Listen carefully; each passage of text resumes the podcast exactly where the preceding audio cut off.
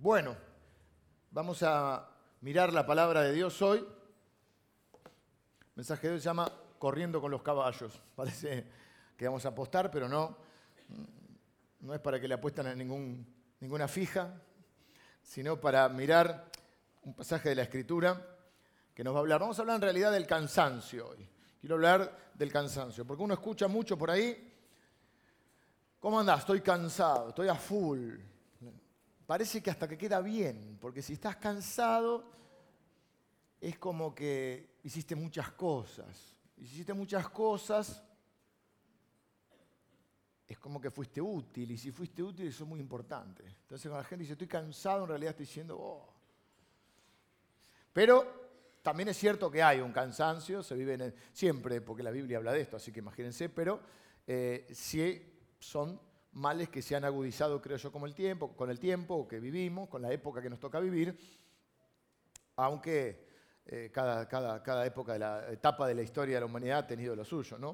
No nos olvidemos que vivimos se ha vivido dos guerras mundiales, este, y, y, bueno, una serie de cosas donde la gente también tenía, eh, como estamos hablando de la ansiedad, de los males de este tiempo y cómo enfrentarlos a través de la fe.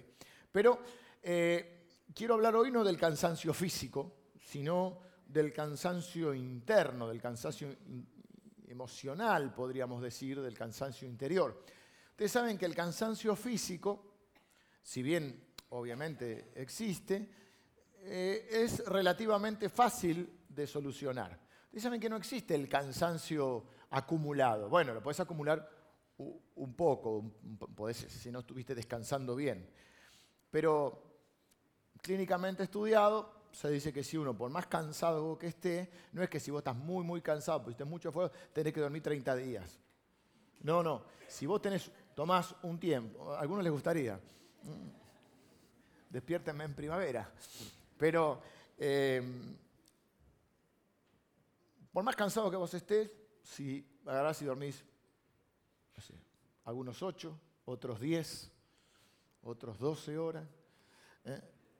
Te levantás como nuevo. O sea, no, no hay una cosa que, el cansancio se pueda acumular. Se resuelve con un buen descanso. Pero el cansancio, el cansancio interior, ese cuando dice estoy cansado de seguir lidiando con esta situación. Estoy cansado, no sé, de mi trabajo. Estoy cansado de alguien o de algo. Estoy cansado de mí mismo. A veces uno está harto de sí mismo estoy cansado de tropezar con la misma piedra, estoy cansado. Ese cansancio es mucho más difícil de eh, combatir. Y es un cansancio que nos puede ocurrir a todos. La Biblia dice en Isaías que aún los jóvenes se cansan, se fatigan y caen. Porque vieron que uno de joven tiene varias ventajas. Yo no le encuentro muchas ventajas todavía al paso del tiempo. Algunos dicen que, bueno, tenemos más sabiduría, más experiencia. No me están convenciendo. No me están convenciendo. Pero viste que vos este cosa, te acostabas a las 6 de la mañana y a las 8 te levantabas para ir a jugar un partido porque jugabas a un deporte. Ahora vas a un cumpleaños de 15, te acostaste a las 5 de la mañana y te pones 3 días para recuperarte. La mitad de la comida te cae más, no puedes comer. Entonces no fritos, no. Esto, ¿eh? este, ese tipo de cansancio no se lo puedo resolver yo. Yo puedo hablar hoy de lo que la Biblia nos habla acerca del cansancio emocional y que, dice la Biblia, nos puede tocar a todos. Eh, el cansancio interior tiene efectos. Dice la Biblia que los jóvenes, en Isaías capítulo lo tengo aquí marcado, se los voy a leer, capítulo 40, dice, los muchachos se fatigan y se cansan, los jóvenes flaquean y caen, pero los que esperan a Jehová tendrán nuevas fuerzas, levantarán alas como las águilas, correrán y no se cansarán, caminarán y no se fatigarán. Fíjense que dice que cuando se cansan, se fatigan, se cansan, caen. El cansancio emocional puede hacernos caer. Podemos caer espiritualmente, podemos caer emocionalmente, podemos caer moralmente, podemos incluso caer o de caer en el nivel de nuestras relaciones interpersonales y también podemos caer físicamente.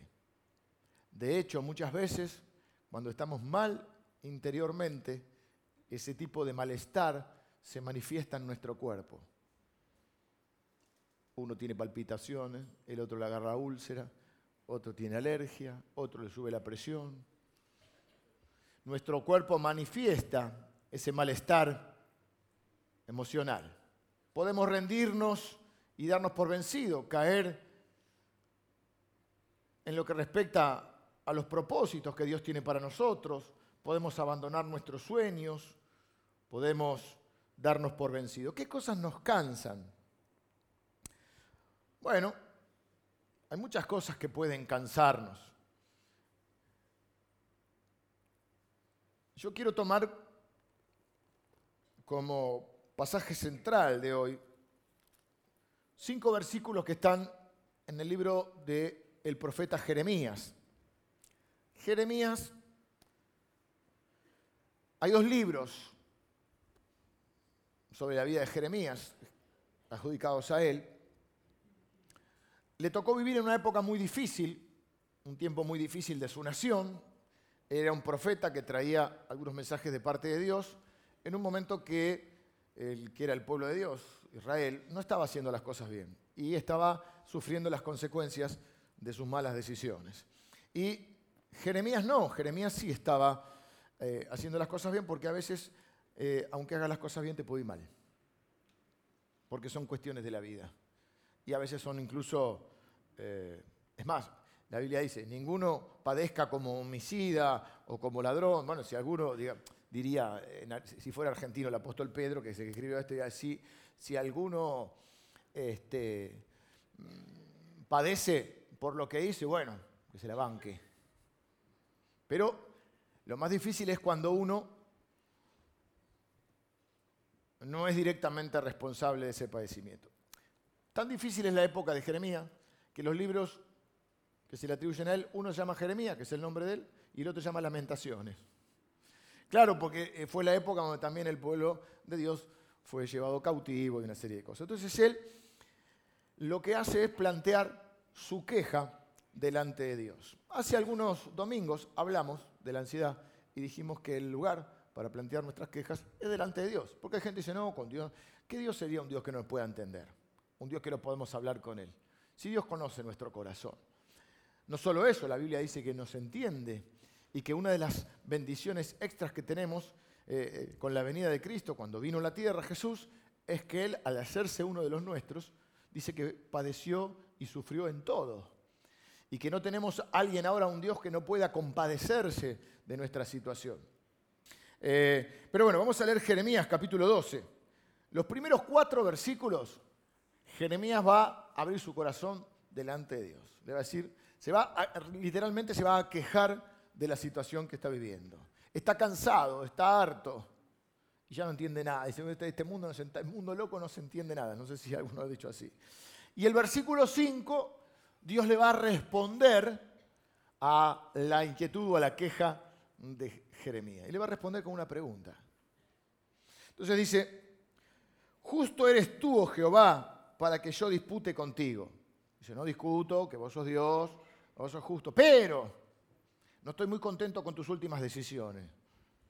En, otras palabras, dice, justo eres tú, oh Jehová, para que yo dispute contigo. Sin embargo, alegaré mi causa ante ti. Y pregunta, ¿por qué es prosperado el camino de los impíos y tienen todo... Y, no, no veo nada. La quería leer, pero no. Quería leer. ¿Por qué? La presbicia. Se me abrió un mundo nuevo.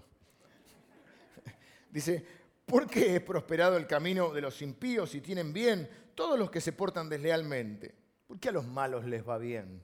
Es una pregunta que se repite mucho en la Biblia.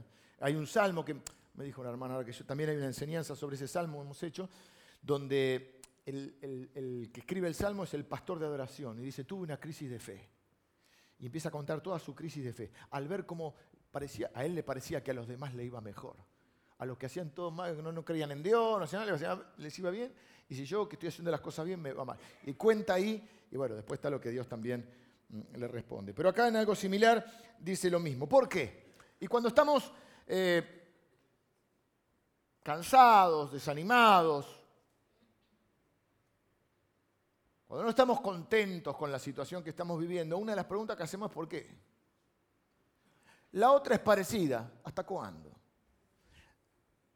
Y Jeremías no está exento de, de, ese sentimiento. Entonces dice acá, ¿por qué? ¿Por qué es prosperado el camino de los impíos? Y después dice, los plantaste y echaron raíces, crecieron y dieron fruto. Cercano está en sus bocas Cercano estás en sus bocas. Dice, ah, Dios, Dios, Dios, pero en sus corazones estás lejos, están lejos de ti. Pero tú, oh Jehová, me conoces, me viste y probaste mi corazón para contigo. Tengo una idea, dice, arrebátalos como ovejas para el degolladero. Yo no tengo nada contra él, pero si te lo llevas, no estaría tan mal. Va a estar mejor con vos. Bueno, peor, yo lo digo con elegancia. Él le dice, ¿por qué no lo matás como ovejas al degollar? Y señálalos para el día de la matanza. Apuntale, apuntale, dice ese. ¿Hasta cuándo? Estoy harto. ¿Hasta cuándo estará desierta la tierra y marchita la hierba de todo el campo? Por la maldad de los que en ellos moran. La culpa de ellos, hasta están destruyendo el mundo y la naturaleza. Porque dijeron, no verá Dios nuestro fin. O sea, Dios no va a terminar con nosotros. Y esto es lo que hace Jeremías. Jeremías dice, ¿por qué? Parece que yo hago las cosas bien o intento hacer las cosas bien. Hay gente que es desleal, no le importa nada. Sí, habla de Dios de la boca para afuera, pero, pero su corazón está lejos. Y sin embargo a ellos parece que les va mejor. En un contexto que no puedo darlo todo porque es un libro muy largo y, bastante dramático, y Jeremías es un hombre que dice, vos probaste mi corazón, Señor. Vos sabés que yo estoy caminando en integridad. Jeremías eh, padece muchas cosas, pero como les dije, no por eh, malas decisiones de él, sino por incluso por obedecer a Dios. le tocaba ir a, llevar el mensaje de Dios que decía, arrepiéntanse, etcétera, etcétera. Bueno, lo metieron preso, de todo le pasó. Y él dice, yo sé que sos justo, pero tengo algunos problemitas con tus decisiones. Dios lo escucha, lo escucha, porque Dios siempre nos escucha, porque la Biblia dice que podemos acercarnos a Él confiadamente, y le responde con una pregunta, que está en el versículo 5, y de ahí sale el título de nuestra enseñanza. Porque miren lo que le pregunta Dios.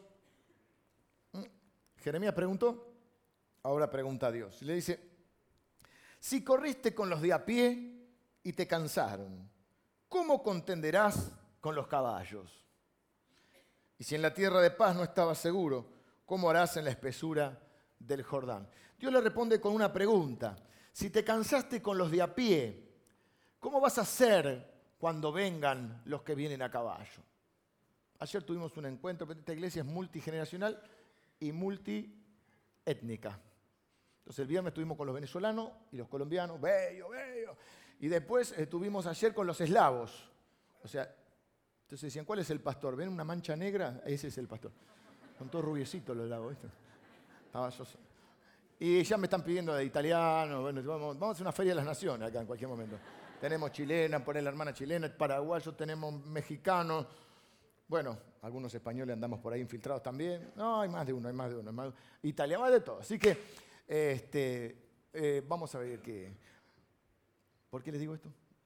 Ah, porque llego a casa tarde, mi esposa, ayer también tuvimos un festival en la plaza, Octubre Brillante, que estuvo hermoso. Y hoy tenemos, como es primer domingo de mes, lo que le llamamos cultito infantil. Todos los nenes que siempre están en las clases se reúnen. Y hay una obra de teatro que me dijo mi hijo que está buenísima, que la vio, que, está, se mató de risa. Mi hijo ya está grande, para, pero colabora, toca la guitarra. Está con el cartelito pegado acá, yo lo tengo que ir a buscar si se porta mal. Ya tiene 17. Pero no, dice que la obra que están haciendo, una obra de teatro que está buenísima. Y la hicieron ayer también, ¿no? en la plaza con el payaso trompeta y todo. Bueno. Bueno, Llego a casa mirando Netflix, que es uno de los placeres de la vida, y sobre todo de mi esposa y de mis hijos. Y yo miro un capítulo, pasan cinco, entonces vengo y le digo a mi hijo, ¿y cómo pasó? Ah, mirala, no pasó nada, viste que los varones. Y mi hija no, para y me cuenta todo. Mi señora más o menos. Pero ayer estaba mirando Lili una que se llama La Catedral del Mar. No del mal, sino del mar. ¿Cómo, era el protagonista? Antón, no, ¿cómo es? ¿Cómo se llama el protagonista, chica? De... Arnau, Arnau. Arnau, eh, el español, pero es el español. Arnau. Bueno, llego y Arnau, ya lo había visto de chiquito. Imagínate cómo pasaron los capítulos, que lo vi de chiquito y ahora ya era un guerrero. Dos esposas, un hijo, una historia. Bueno, yo me lo dejé huérfano. ¿Por qué le digo esto? Porque vamos a entender lo que le dice Dios. Dios le dice, si te cansaron los de a pie. Y vos decís, ¿qué son los de a pie? ¿Viste que no yo soy un ser humano de a pie? No. Está poniendo un ejemplo de combate. Los de a pie son la infantería. No se imaginen los marines, viste, que te oh, yes sir. No, esos no. Esos son, te agarran. La infantería, los de a pie, no hay una traducción exacta para los de a pie. Un sinónimo, pero está, acá lo usamos para otro sentido, es el de lacayo. Acá lacayo se utiliza para alguien que es como una especie de, sí, de obsecuente, no, o sirviente. Claro, pero el lacayo también se puede usar la palabra. Eh, eh, eh, en, la, serie que estábamos viendo, ¿cómo dijimos que se llama protagonista?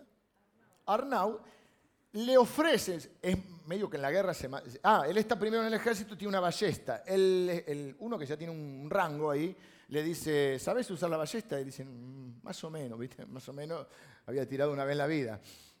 Dice, no digas nada porque si no te mandan a la infantería. La infantería, los de a pie, los lacayos, también se puede ser al escudero, o sea, después le ofrecen a él, porque se transforma medio en un héroe, le ofrecen ser una especie de, lacayo. Sí, lo leí. El versículo 5. Presta atención, Marco, por favor. Estoy predicando bien, estoy predicando bien. Me dice, no leíste el 5. pues puede ser, porque yo también me cuelgo pero no sé quién es más distraído de los dos. No me hagas confundir. ¿Pero la viste la de Arnau? Arnau, ¿lo ves? ¿Estás viendo? Bueno, Arnau, Cataluña, qué sé yo. Y entonces le dice, en un momento está la batalla y atacan una ciudad y la infantería es los que mandan al muere, digamos. Son los menos preparados, los que menos tienen experiencia de guerrero, le dan una lanza, depende de la época de, la, de, que hablemos, porque siempre hubo infantería, eh, con una lanza, ¿viste? Y acá, si fuera posterior, no sé, la época nuestra de la, de, la revolución o de la, independencia, son los que iban con la ballesta, ¿viste? Un tiro tenía, creo, un tiro y después a la que venga, cuerpo a cuerpo. Entonces, eh, pues te cuento lo de Arnau. Arnau le dice, no digas que no sabes tirar la ballesta porque si no vas a la infantería. Igual va, se mete en la, cosa. La, infantería no estaba destinada a ganar la batalla. No estaba destinada eh, a tomar la ciudad o a vencer completamente al enemigo. No lo iba a destruir. La infantería lo iba a debilitar. Lo iba, era el trabajo inicial, lo iba a debilitar, lo iba a cansar. Cuando estaban ya más cansados y más debilitados, venía la caballería, los de a caballo. Entonces, esta es la idea que tiene Dios en mente y que Jeremías entiende perfectamente porque es un tiempo de conquista, porque ellos fueron conquistados. Le dice, si te cansaste con los lacayos, ¿cómo vas a hacer cuando venga la caballería? Y es una respuesta ambigua para nosotros al principio, si no la interpretamos. El domingo pasado hablamos de hechos y de interpretaciones. Vamos a ver cómo interpretamos esto. Porque por un lado, Dios compara lo que Jeremías está enfrentando con esa infantería. No se ganaba con la infantería, se usaba, repito, para debilitar al enemigo. A nosotros nos frustran los problemas, las dificultades, los obstáculos que se nos presentan a, diario y no siempre son tan graves como para destruirnos. Había eh, un predicador que decía, no es lo duro, sino lo tupido. A veces estamos cansados y nos van debilitando no un gran problema, sino que, pero, salgo de uno y la otra, de un problema con uno, ¿viste? Y cuando no son los chicos, lo grande, siempre hay un problema y eso te va debilitando. Lo bueno es que Dios a esos problemas no los ve grandes, no los ve importantes. Dios les llama lacayos, les llama de a pie, soldado raso. Esos eran carne de cañón. Esos morían en la primera línea. Así que por un lado es desconcertante, porque Dios, lo bueno, bueno, Dios los llama, podríamos decir, problemitas. Por ahí a veces los problemas no son tan grandes, sino que uno los sobredimensiona, ¿no? Pero por otro lado, ¿qué está diciendo Dios? Y ahí ya me estoy preocupando. Lo que vienen atrás son más grandes. Hoy es un día que terminamos ya, ¿eh? pum para arriba. Porque Dios llama a los, a los que vos ves como problemones, los llama problemitas. Pero depende todo como lo veamos. Porque hay una buena noticia. Dice, si, si, si te cansaron los de a pie, ¿cómo vas a hacer cuando vengan los de a caballo? Pero hay una buena, está en pie Jeremías. No lo destruyeron. La buena es que estamos acá hoy. La buena es que estamos vivos. La buena es que estamos en pie. Bueno, ustedes están sentados.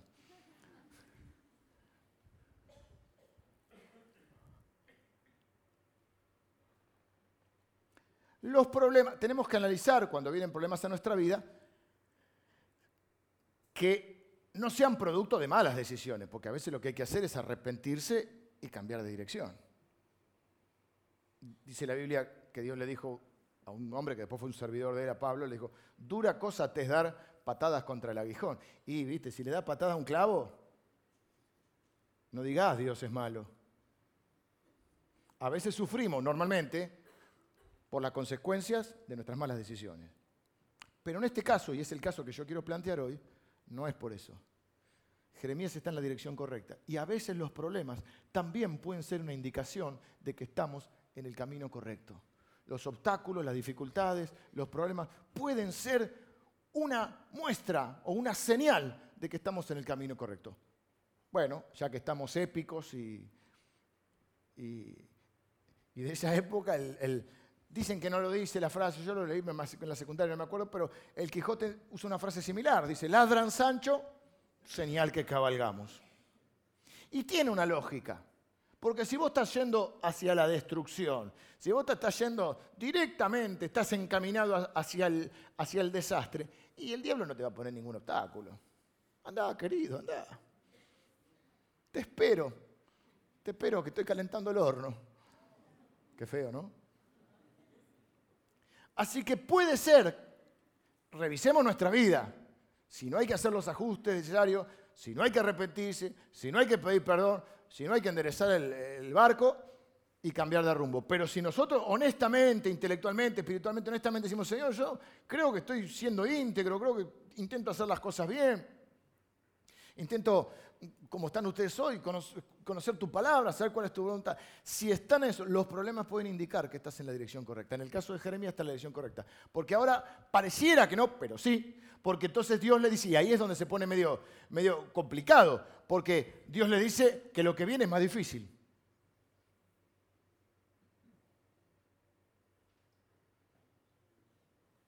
Pero es una muestra de que está caminando en la dirección correcta hacia su destino, hacia lo que Dios se ha planeado para él. Y si estás caminando en la, dirección correcta, hay una buena noticia. ¿Qué significa que yo estoy caminando hacia la dirección correcta? Que estoy avanzando, que estoy más cerca de mi destino, que estoy más cerca de mi sueño, que, Dios está a punto de, llevarme, de acompañarme hacia, otro, hacia mi destino o al cumplimiento de su propósito. Ahora tengo una mala y una buena, dice Dios. ¿Qué, prefieren? Yo cuando me dicen tengo una mala y una buena, dame la mala. Terminemos con esta. ¿eh? Terminemos, dame la mala. La mala es que si estos son los de a pie, ¿cómo serán los caballos? o sea que lo que viene puede ser más difícil.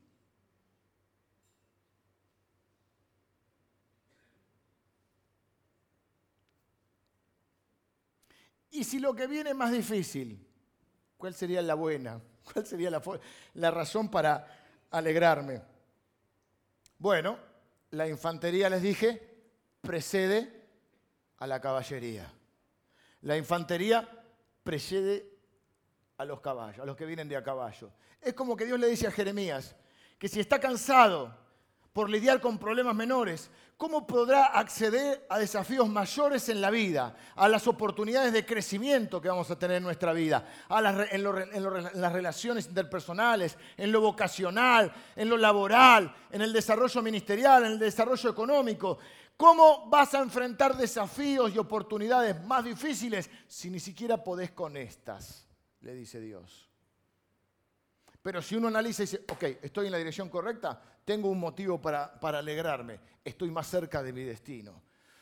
Si Dios dice que después de la infantería, o que la infantería precede a los caballos, también significa que va a haber oportunidades más grandes para mí, que va a haber desafíos más grandes para mí. Entonces lo que me está pasando no me está pasando de casualidad, me está pasando porque yo ahora estoy entendiendo que lo que me pasó y lo que me pasa es lo que Dios usa para prepararme para lo que viene. No me pidan que lo repita. Ah, salió ahí, menos mal. Las pruebas que están pasando te están preparando para el futuro. La Biblia lo dice en otras palabras. Por ejemplo, dice que Dios nos da la fe, porque para enfrentar lo que no entendemos, las dificultades, lo incierto y aún nuestros temores en la vida, necesitamos la fe, que es la confianza en Dios. Pero esa fe tiene que crecer y tiene que madurar. La Biblia compara cuando nosotros nacemos a la fe, cuando comenzamos a tener un poco de fe, que somos como, como niños recién nacidos, que vamos creciendo, que vamos aprendiendo las primeras cosas de la palabra de Dios, lo cual la Biblia llama como la leche espiritual y después vas comiendo comida más sólida. De hecho, a uno le dice, le quise dar, viste, cuando el nene primero empezaba la leche, después la papilla, no le puede dar un churrasco al pibe. Con lo que vale. no, no le puede dar, no. Entonces, y, el apóstol Pablo dice, en un momento le dice a una de, una congregación, le quise dar comida más sólida, pero no puedo porque me di cuenta que todavía no están listos. Entonces, ¿qué es lo que hace Dios? te está preparando. Y dice la Biblia, compara que a la fe dice que la fe es valiosa como el oro en nuestra vida. Viste que el oro es, algo, digamos que cuando dice esto es oro, es decir, esto es lo más valioso. Lo más valioso que tenemos es la fe, o una de las cosas más valiosas que tenemos es la fe. Entonces dice que esa fe tiene que ser refinada. Como el oro pasa por el fuego, así pasamos nosotros por diferentes pruebas que nos hacen qué? Más maduros, más sólidos, más misericordiosos. Porque cuando te fue mal en alguna, cuando tuviste algún fracaso, cuando cometiste errores, si, sos una persona de fe, normalmente sos más misericordioso. Porque te ves reflejado. Entonces algunos se mandan a decir, che, no lo juzguen. Salvo algunas personas que tienen amnesia y juzgan y no se. Dice, pero che, ¿vos no te acordás de tu pasado, Arnaud?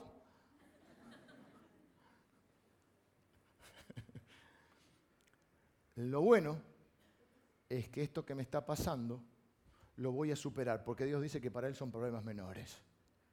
Pero me van a preparar para desafíos y oportunidades mayores. Escucha esto. Me cargan un poco algunos hermanos porque yo utilizo una frase que siempre digo, lo mejor está por venir. No es una frase optimista inocente, pues ya a esta altura no estoy tan inocente. Es una convicción que tengo espiritual, porque la Biblia dice que Dios tiene pensamientos de bien para nosotros. Y dice, yo sé los pensamientos que tengo para ustedes. Tengo pensamientos de bien para darles un futuro y una esperanza. Mientras Dios nos tiene en esta tierra, tiene planes para nosotros. El día que no tiene más planes, no lleva. Y ahí todavía se refuerza más mi tesis basada en la Biblia, porque siempre lo mejor está por venir. Porque ¿qué es lo peor que nos puede pasar? La muerte para nosotros es solamente un paso para la vida eterna con Cristo.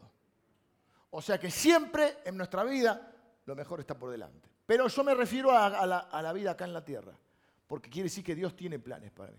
Lo que estoy pasando, Dios lo está permitiendo para hacerme más fuerte, más maduro. Fíjate, cuando eras más joven, quizá te ahogabas en un vaso de agua por cosas que hoy no te desesperan.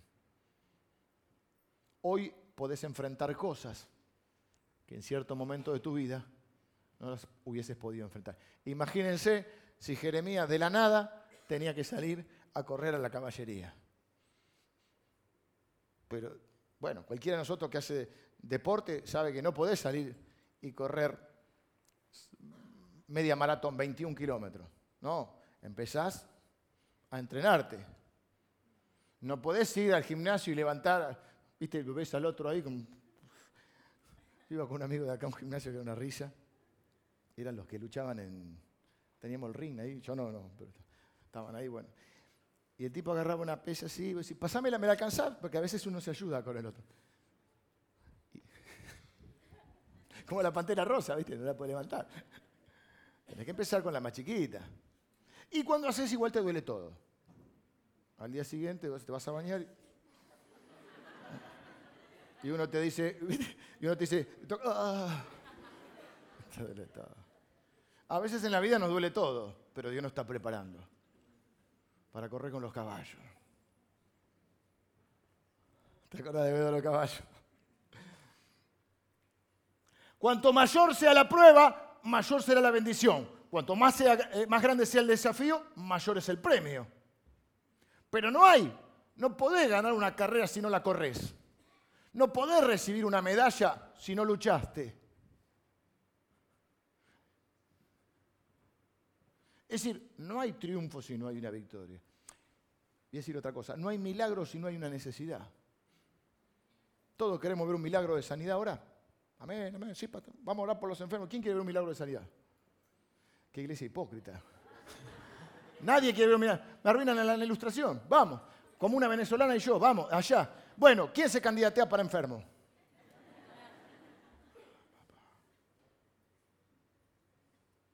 Pero ¿cómo vas a saber que Dios es tu sanador si nunca estás enfermo?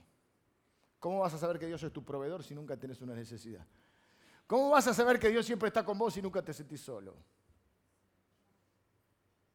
¿Cómo vas a saber que Dios es tu proveedor si siempre tuviste de sobra?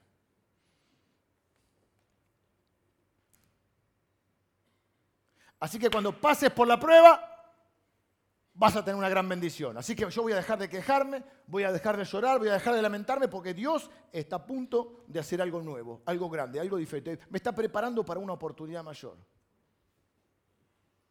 Como hay como tres que están conmigo, el resto me parece...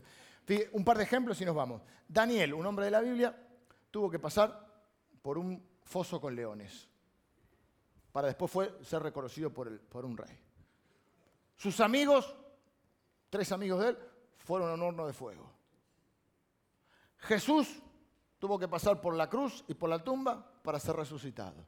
Y José, que lo vimos el domingo pasado, un hombre que vivió también en, la época del Antiguo Testamento, vimos la historia, está la grabación. José fue primero vendido por los hermanos.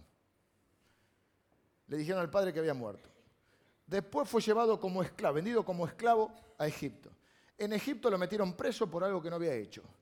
Cuando estaba preso, ayudó a uno de ahí, a un compañero que se olvidó de él. Así que fue traicionado, vendido como esclavo, acusado falsamente, olvidado, pero después llegó a ser el número dos del faraón. Ahora tuvo que pasar, porque casi que fue del, pozo al palacio, pero tuvo que pasar. Porque eso te va preparando, eso te va haciendo más fuerte, esto te va eh, enseñando a cómo enfrentar y cómo resolver los problemas. Hablamos de la caballería un poquito y nos vamos. Estuve leyendo un poco acerca de los caballos. Hace un tiempo, bastante tiempo atrás, un día íbamos por.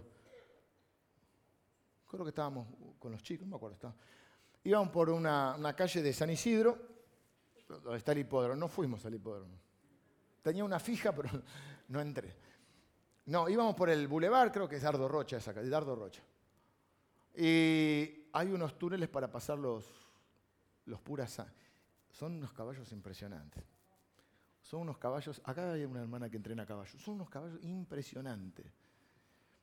Lustroso, brilloso, medio de costadito. Así mamá dice que yo cuando me enojo ando camino de costadito, como los caballos. Trenzado acá, un espectáculo esos caballos.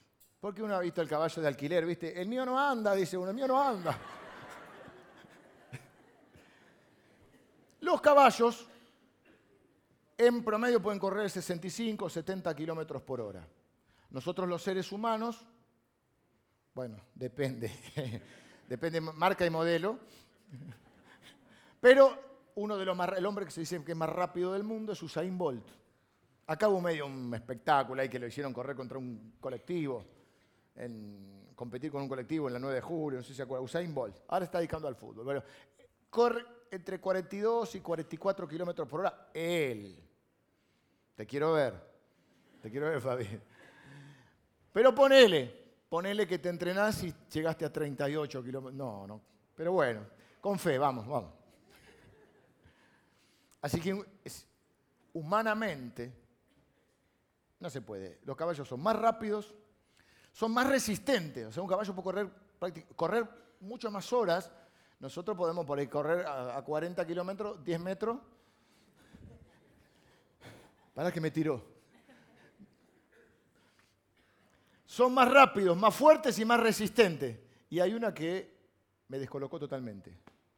¿Vos viste que descansan parados?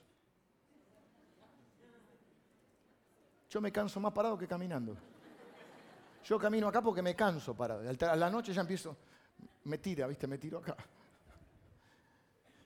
hablo por teléfono caminando, porque me canso más parado. Ellos descansan parados. Y acá dice que Dios te está preparando para ser más resistente, más fuerte y más rápido que un caballo.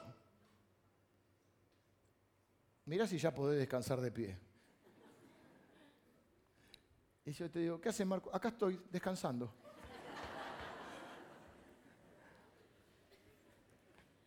Así que ánimo, fortalecete, no renuncies, seguí luchando, seguí adelante. Si estás en la dirección correcta, la Biblia dice que mayor es el que está vos, en vos que el que está en el mundo. Y que Dios te está preparando para lo que viene en tu vida, que son nuevos desafíos, nuevas oportunidades, pero no las podés tomar si no estás preparado. ¿Cuántas oportunidades hemos perdido por no estar preparados?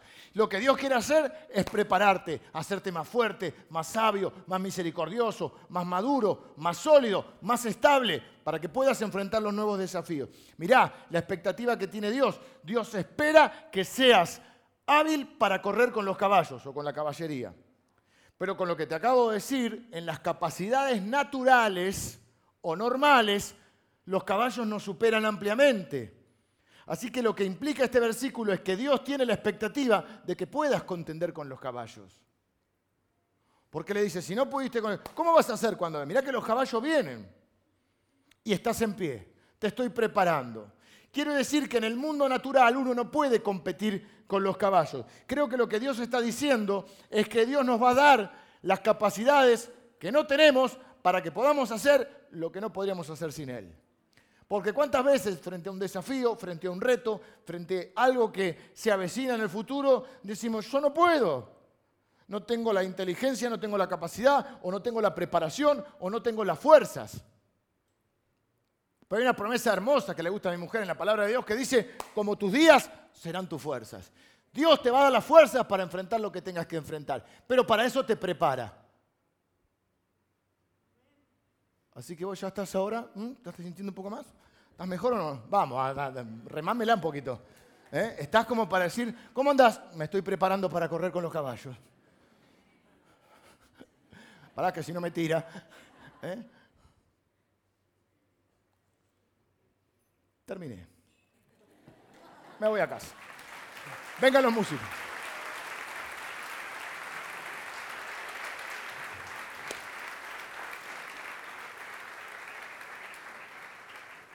El que abandona no tiene premio. ¿eh? Así que no se desanimen, no se rindan, no abandonen, no se enojen, no se quejen, no lloren. O si querés llorar, llorá pero después deja de llorar porque los problemas que estás enfrentando solo son un entrenamiento. Dios te va a ayudar a superarlos. Él lo ve y dice, son lacayos, son de a pie, son problemitas. Lo que viene es más difícil, pero vas a estar preparado. Vas a correr como un caballo, no comer como un caballo. Dios me está preparando para correr con los caballos, me está preparando para que yo pueda vivir en la fe y siendo la persona que jamás sería sin Él, pudiendo hacer lo que jamás podría hacer sin Él. ¿No te viste a veces haciendo cosas? Si yo, ¿cómo puedo? Pero si yo, pero si yo soy de Castelar. Con mi esposa muchas veces hemos estado en diferentes lugares, nos miramos y decimos, pero vos sos de Hurlingham. ¿Qué hacemos acá? ¿Qué hacemos con esta gente en este lugar? Los caballos vienen, viejo. Hay que prepararse. Dios te va a dar la fuerza para que los hagas. Pero tenés que tener como dijimos el domingo pasado, la interpretación correcta. La otra interpretación, ¿cuál sería? Uh, eh, ¿por qué me pasa a mí? Todo me pasa a mí. El día que llueva sopa voy a tener un tendor. Nunca me toca, siempre al vecino. Fíjate que dice él, no, porque lo, al final a ellos los bendecís. Vos viniste hoy y no sabías si te iba a arrancar la carcacha y el vecino estaba lavando el cero kilómetro. Bueno, hay una buena noticia. Dios anda por tu barrio. Ya tiene tu... No es que Dios se equivoque, yo le diste la bendición. No, no, Dios tiene una bendición. Lo peor que puedes hacer, además de ser algo feo, eh, eh, es ser envidioso por las bendiciones que otros tienen.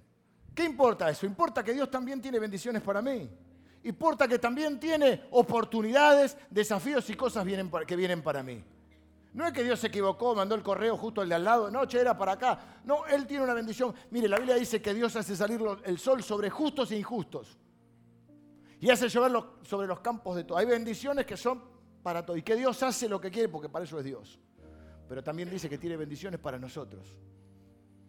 Y que sobre todas las cosas tiene bendiciones para sus hijos. Hay bendiciones que solo son para los hijos.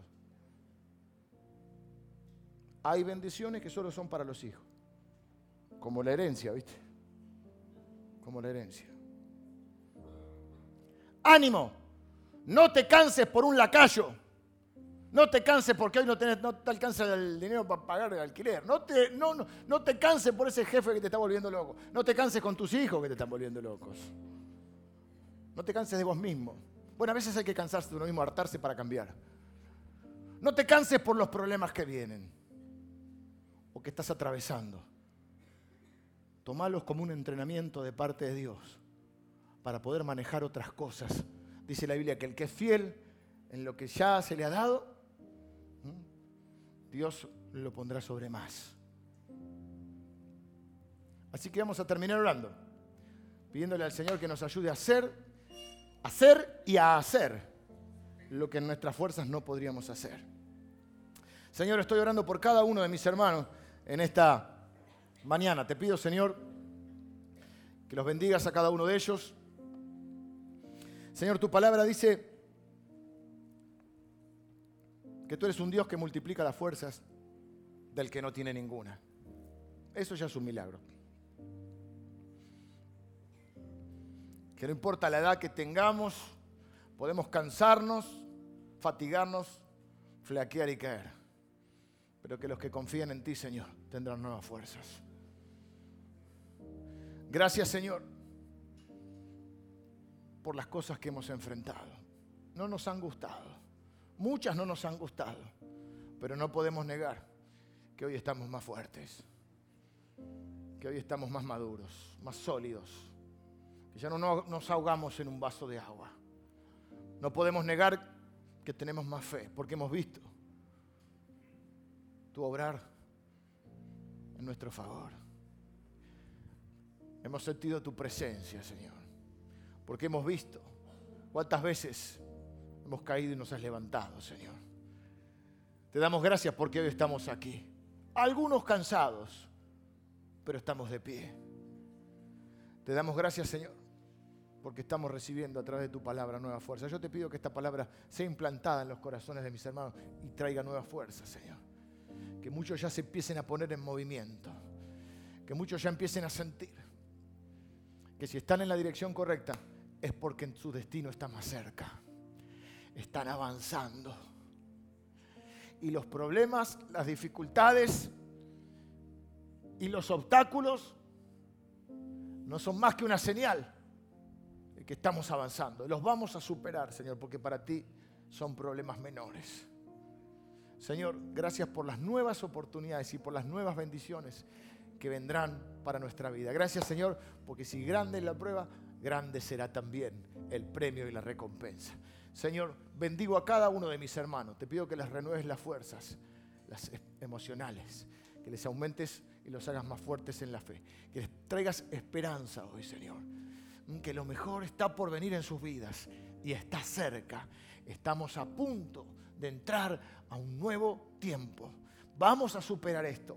Una vez más vamos a salir de esto. Una vez más vamos a ver tu mano en nuestra vida. Una vez más vamos a comprobar tu fidelidad. Y una vez vamos más vamos a ver que tú eres bueno y que grande es tu misericordia para con los que te buscan. Te buscamos, Señor. Te necesitamos. Te bendecimos. En el nombre de Jesús. Amén.